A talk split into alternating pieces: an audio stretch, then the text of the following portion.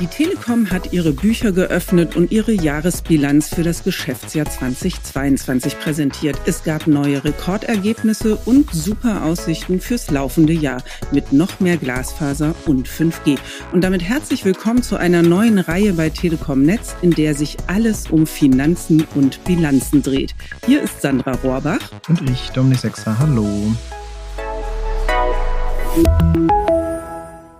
Dominik, Finanzen und Bilanzen hört sich vielleicht für unsere Hörerinnen und Hörer zunächst mal nach trockenen Zahlen an, ist aber gar nicht so, sondern es kommen noch ganz viele Gefühle ins Spiel und das werden wir in diesem Podcast hören. Genau, und ich freue mich sehr, dass ich hier dabei sein kann. Für mich ist es ja auch eine Premiere. Wir sprechen ja normalerweise mit den Aktionären, Aktionären, den Medien und allen denen, die sich für das Unternehmen interessieren und jetzt eben auch hier als Podcast. Und bei den Finanzzahlen des Konzerns, da zeigt sich ja nicht nur eben dieser nüchterne Blick, sondern welche Strategie wir auch am Markt verfolgen.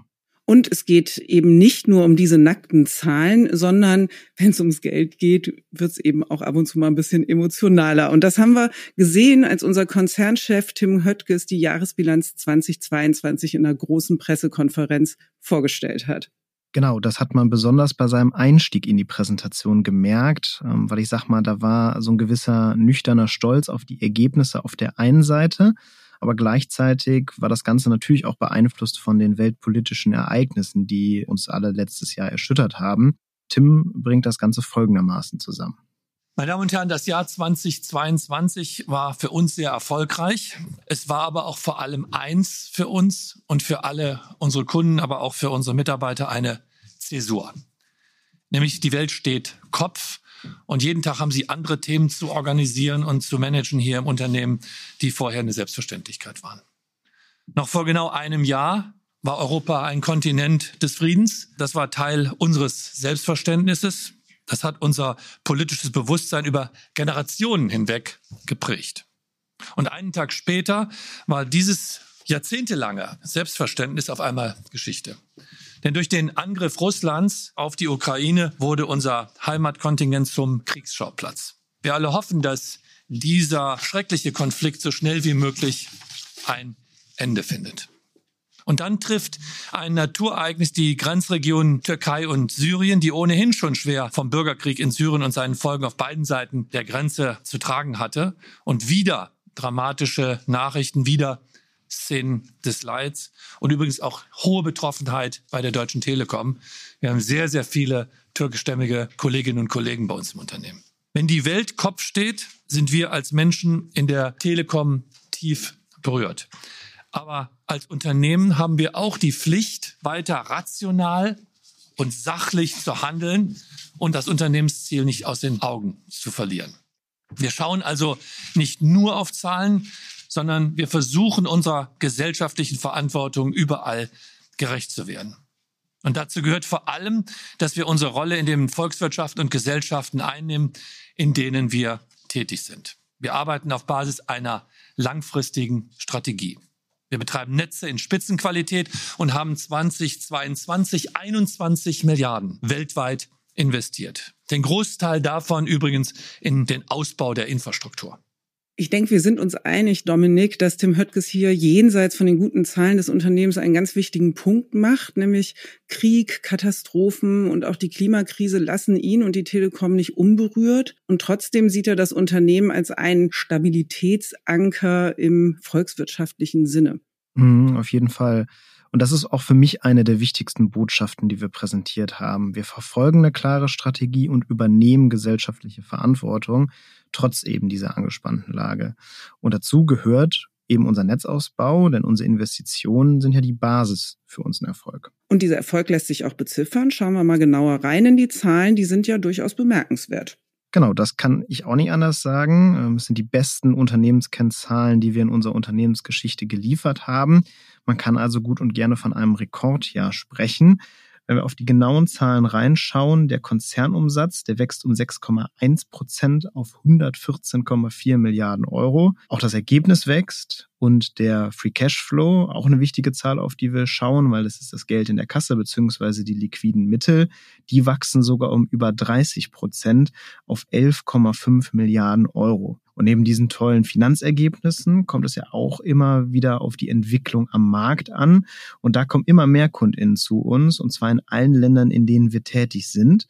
Und nicht zuletzt, das freut natürlich besonders die Aktionärinnen und Aktionäre, die Telekom-Aktie, die liegt so hoch wie lange nicht, bei über 21 Euro. Kurz zusammengefasst kann man also sagen, ein sicherlich herausforderndes Jahr, was die Telekom aber bestens gemeistert hat. Dominik, gut zusammengefasst die Jahresbilanz, aber es geht ja nicht nur um den Blick zurück, sondern äh, bei solchen Gelegenheiten wird auch immer in das nächste Geschäftsjahr geschaut. Und da heißt es ja, der Wert der Aktie soll steigen und auch die Qualität des Netzes soll weiter wachsen. Das erwarten nämlich die Kunden. Da hören wir nochmal, was Tim Höttges für Deutschland ankündigt. In Deutschland stehen wir mit unserer 5G-Netz Ende 2022 bei 95 Prozent Bevölkerungsabdeckung, über 40 Prozent mehr als noch vor zwei Jahren. Und der Glasfaserausbau wird ja von Ihnen sehr aktiv auch begleitet, geht auch ordentlich voran. Wir haben deutlich an Fahrt aufgenommen. Wir haben aktuell 13,5 Millionen Haushalte versorgt mit Anschlüssen über ein Gigabyte Geschwindigkeit. In Deutschland haben wir die Zahl der ultraschnellen Anschlüsse seit Ende 2020 auf 5,4 Millionen weit mehr als verdoppelt. Wir erhöhen die Ausbaugeschwindigkeiten deutlich. Mehr als 2,5 Millionen FTTH-Anschlüsse sollen 2023 hinzukommen. Ich sage Ihnen, es werden nicht 2,5 sein. Es werden drei Millionen sein. Ich möchte die drei vorne stehen haben, was FTTH-Ausbau dieses Jahr betrifft. Ja, ein ganz klares Bekenntnis also, was den Netzausbau angeht. Nächstes Jahr wollen wir bis zu drei Millionen neue Glasfaseranschlüsse bauen.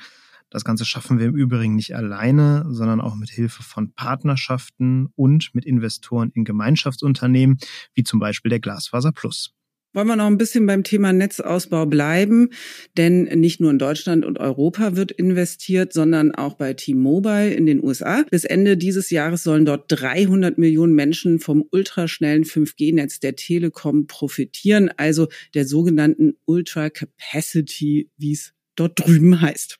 Genau, und das bedeutet eben auch, die Fusion von Sprint und T-Mobile US vor mehr oder weniger genau drei Jahren, die ist zu 100 Prozent aufgegangen.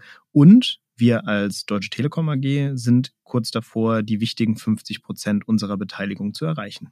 Dominik, als Pressesprecher für Finanzen weißt du auch, an der Stelle kommt in der Regel immer die Frage von den Experten nach den Schulden und den Verbindlichkeiten, die die Telekom hat. Ähm, wie sieht's denn damit aus?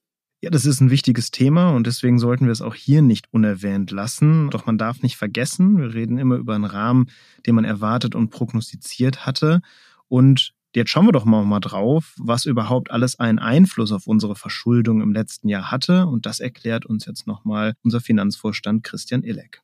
Was mindert die Verschuldung? Das ist natürlich der Free Cashflow, die Veräußerung unserer Geschäfte in Holland, als auch die Gründung der Glasfaser Plus. Da ist ja die erste Kaufpreiszahlung erfolgt durch die IFM im letzten Jahr. Was hier gegen uns läuft, sind natürlich Dividendenauszahlungen, die wir geleistet haben. Der Spektrumserwerb in den USA im Bereich Midband als auch im Bereich Whitespace. Das waren die 2,5 Gigahertz Auktionen. Der Aktienrückkauf von drei Milliarden, den wir in 2022 umgesetzt haben, als auch unser Anteilserwerb in den USA wo wir nochmal 2,2 Milliarden in die Hand genommen haben, um jetzt, wie Tim es eben schon gesagt hat, auf 49,6 Prozent per gestern gestiegen zu sein. Und auch hier gibt es gute Nachrichten. In der Prognose für das aktuelle Jahr, also für 2023, ist ein deutliches Free Cashflow-Wachstum verankert und das kann ja auch zum Schuldenabbau genutzt werden. Getrieben wird das Ganze vor allen Dingen aus den USA, denn da muss man auf zwei Sachen gucken. Zum einen steigen die Synergien aus der Fusion weiter an. Für 2023 erwartet man da über sieben Milliarden Dollar. Und auf der anderen Seite werden eben die Kosten der Integration immer weniger. Das heißt, die liegen jetzt nur noch auf einem Niveau von höchstens einer Milliarde Dollar. Zum Vergleich, im letzten Jahr waren das noch 5 Milliarden. Okay, ich höre schon, Dominik, du würdest dich jetzt so in Zahlenrage reden, ne? Aber äh, du könntest auch noch eine Weile so weitermachen, oder? Ja, auf jeden Fall. Die Präsentation der Jahresbilanz, die hat immerhin über eine ganze Stunde gedauert. Aber wir wollen es jetzt nicht so auf die Spitze treiben, oder? Nee, lass uns doch lieber mal schauen, welchen Ausblick Tim für das nächste Jahr gibt.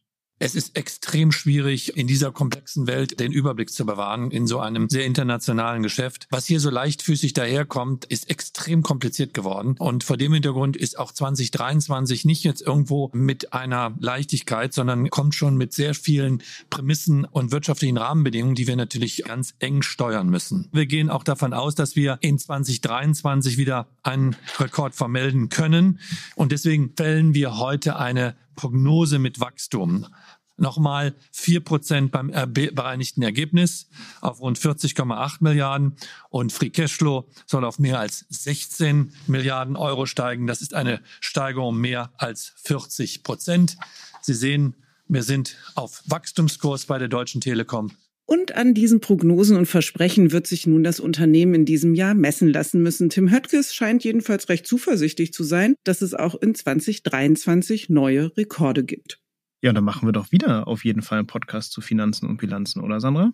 Absolut, ich bin dabei. Also vorher auch noch mal, denke ich. Immerhin kommen dazwischen noch die Quartalszahlen, beziehungsweise im April steht die große Telekom-Hauptversammlung mit den Aktionären an. Und da wird der Vorstand sich ganz sicher wieder mit einem Strategieausblick melden und wir beide melden uns dann ebenfalls. Danke, Dominik, dass du dabei warst. Ich finde, unsere Premiere hat Spaß gemacht. Ich hoffe, liebe Hörerinnen und Hörer, euch auch. Schön, dass auch ihr dabei wart und hört gerne wieder rein. Der Telekom Netz Podcast erscheint einmal die Woche. Wir beide sagen für dieses Mal Tschüss. Tschüss.